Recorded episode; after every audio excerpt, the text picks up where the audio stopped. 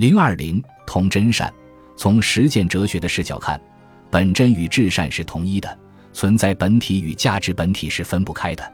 中国哲人认为，真理即是至善，求真乃即求善，真善非二，至真的道理即是至善的准则，即真即善，即善即真，从不离开善而求真，并认为离开求善而专求真，结果只能得妄，不能得真。为求知而求知的态度，在中国哲学家甚为少有。中国思想家总认为，致知与修养乃不可分。宇宙真迹的探求与人生至善的达到是一事之两面，穷理即是尽性，崇德亦即致知。在西方哲学中，求真与求善是两个话题。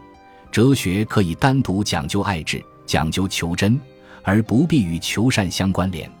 在西方，有哲学起于好奇的说法；在中国哲学中，研究哲学的目的在于问道，道兼盖真善。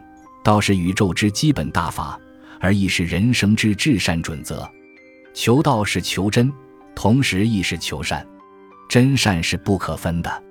中国哲学强调善与真的一致性，既有工具理性的诉求，也有价值理性的诉求，不可把二者割裂开来。以上是张岱年所概括的中国哲学的三个主要特点。除此之外，他认为中国哲学还有下面三个特点。本集播放完毕，感谢您的收听，喜欢请订阅加关注，主页有更多精彩内容。